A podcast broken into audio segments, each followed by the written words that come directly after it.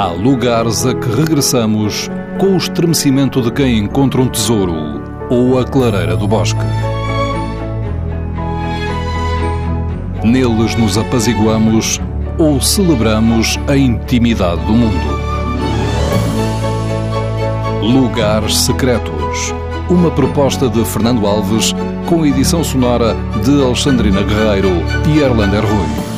Aida Alves, diretora da Biblioteca Lúcio Craveiro da Silva, Braga. Nós estamos na Biblioteca Lúcio Craveiro da Silva,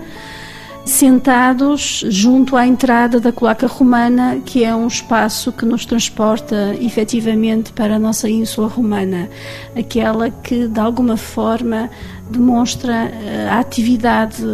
de construção arquitetónica levada a cabo pelos Brácari, os brácaros que na altura se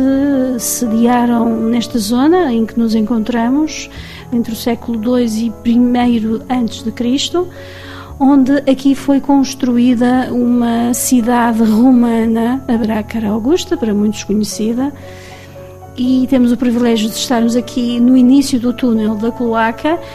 que foi um importante vestígio que as entidades que tutelam esta biblioteca, a Universidade do Minho e o município de Braga, através dos seus serviços de arqueologia,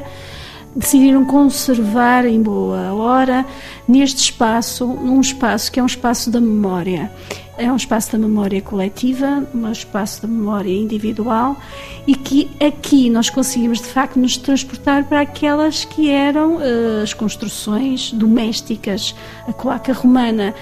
Nesta zona passariam, no fundo, as águas produzidas e canalizadas a partir das domos,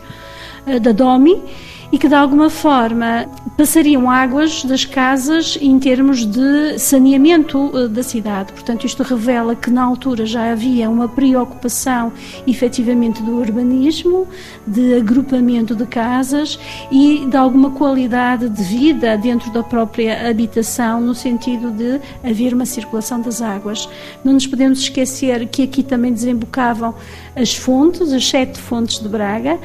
e sobretudo aqui na zona da Colaca, sim, nós respiramos efetivamente história, é uma história da Brácara Augusta. Este é o seu lugar secreto aqui na biblioteca. Vem para aqui com frequência sentir este escuro e até, apetece-me dizer, esta umidade que parece que permanece. Sim, eu venho aqui sempre que há requisição de visitas guiadas. Este espaço não está aberto ao público de uma forma livre,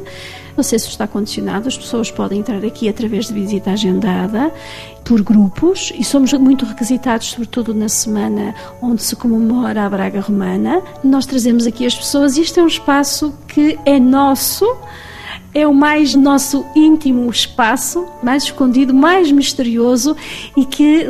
de alguma forma sobe os níveis de ansiedade que aqui passa. A cloaca, efetivamente, é um lugar que está escondido. Nós só podemos visitar de forma mais direta quando consultamos as fotografias que estão disponibilizadas na internet ou em livros. Mas para a conhecermos efetivamente, temos que nos aventurar a uma descida ao edifício menos um e podermos de alguma forma abrir esta porta que por norma costuma estar encerrada e entrarmos num outro ambiente, numa outra temperatura, efetivamente, muito mais fresca, muito mais natural e muito mais próxima daquilo que são as entranhas da Terra, porque descemos o nível.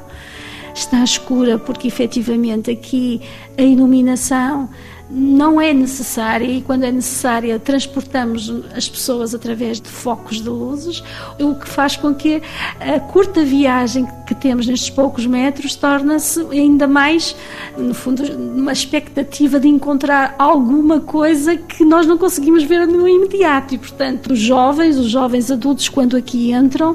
ficam sempre com o receio de poder pisar em alguma coisa que não está imediatamente visível ou algo animal animalzinho que possa aparecer eh, sem nós podermos contar, porque efetivamente pode acontecer, pode acontecer num espaço hum, tão próximo aqui do subsolo sol quase,